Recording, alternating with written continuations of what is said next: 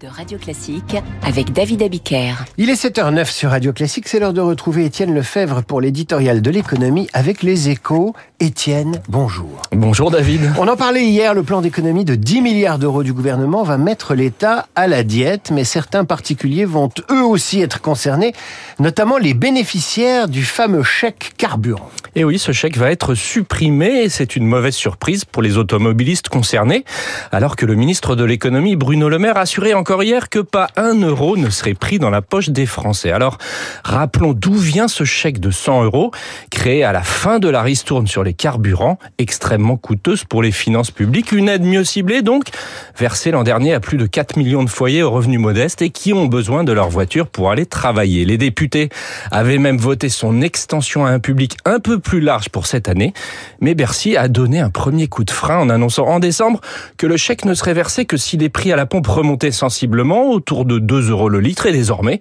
il n'est plus question de versement du tout, ce qui va représenter une économie de 600 millions d'euros pour l'État, qui figure dans les 10 milliards du plan, même si le gouvernement ne l'a pas mentionné jusque-là.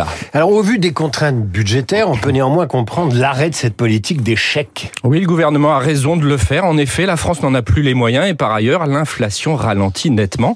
La suppression du chèque carburant est donc logique, et vient ainsi compléter l'arrêt des boucliers tarifaires sur le gaz, c'est déjà le cas, et sur l'électricité pour laquelle une dernière étape est prévue début 2025, après la hausse récente des tarifs de 10%. Un retour à la normale justifié donc, mais qui n'est pas sans risque politiquement, alors que les prix du pétrole sont remontés ces dernières semaines à près de 85 dollars le baril, et que certains professionnels, comme les agriculteurs ou les routiers, ont obtenu, eux, le maintien d'une fiscalité allégée sur les carburants. Eh oui, quand on n'a pas de poêle ou des tracteurs pour bloquer les autoroutes, c'est plus compliqué de sauver son chèque carburant. Merci Étienne. À demain. Radio Classique, il est 7h11.